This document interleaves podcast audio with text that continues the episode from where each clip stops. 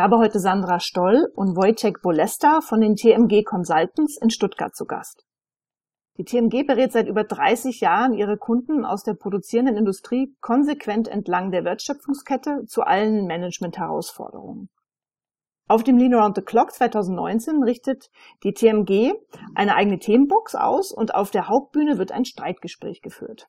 Sandra Stoll und Wojtek Bolesta, herzlich willkommen. Hallo, Frau Kreinbring, grüße Sie. Hallo, schönen guten Tag. Grüße. Ich habe es ja eben erwähnt. Sie beide wollen auf der Bühne des Lean Around the Clock streiten. Und der Titel dieses Gesprächs lautet Bits and Bytes meets Flow and Pull.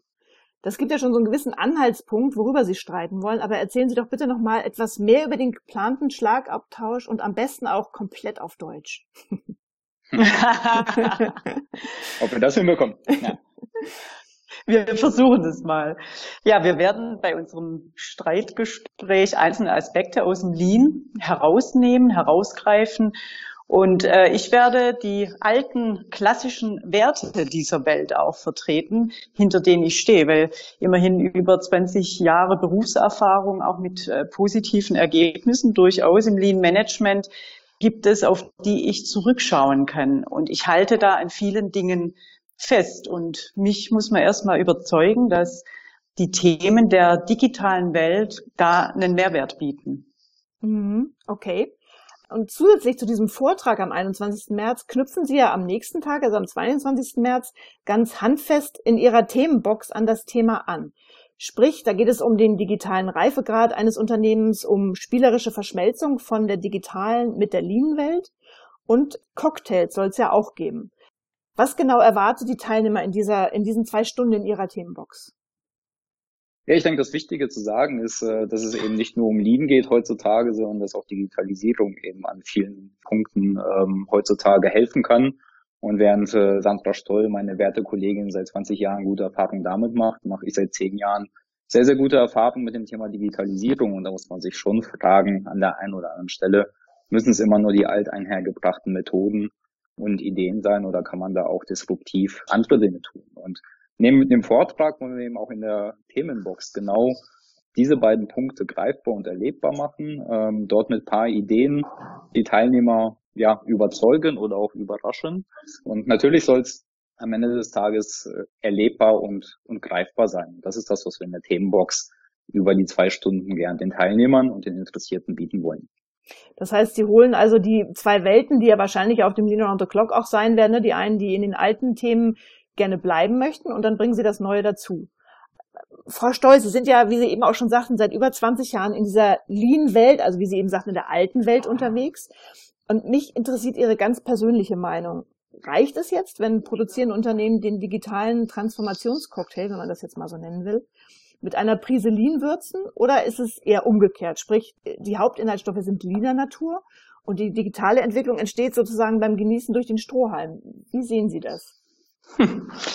Schön die Metapher aufgenommen. Also zunächst möchte ich sagen, dass die klassische Lean-Welt auch einem Wandel unterliegt und dass wir im Rahmen des Lean, wenn ich das vergleiche, was wir vor 20 Jahren gemacht haben und welche Aspekte da heute noch dazugekommen sind, ähm, unterliegt auch Lean im Wandel und auch da gibt es neue interessante Aspekte. Das ist vielleicht die eine Antwort. Jetzt komme ich zum Cocktail.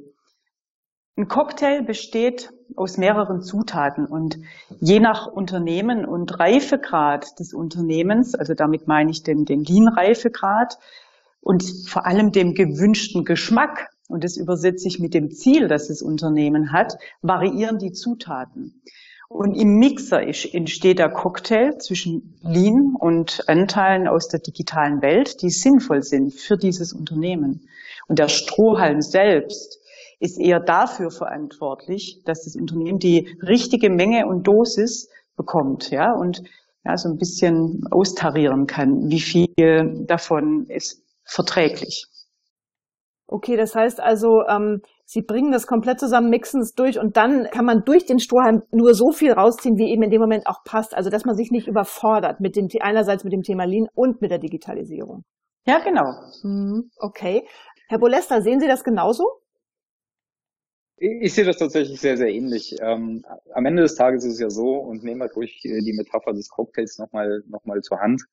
Sie können, wenn Sie einen Cocktail äh, an der Bar bestellen oder, oder sich selber zu Hause einmixen, dann brauchen Sie eine gewisse Idee, wie soll der schmecken, was soll das sein, wie soll der aussehen, welche Farbe soll er haben, was sollen grundsätzlich sozusagen Geschmacksnoten sein.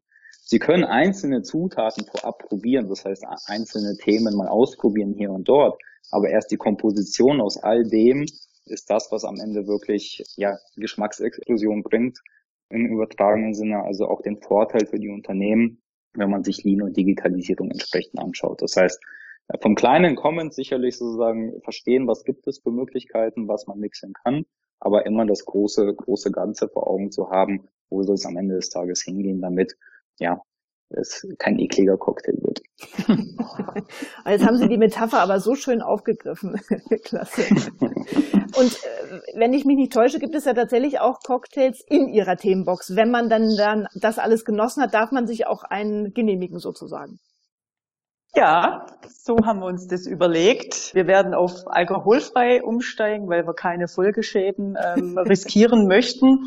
Aber ja, es gibt bei uns leckere Cocktails und alleine das sollte schon genug Anreiz für die Leute sein, zu uns in die Themenbox zu kommen.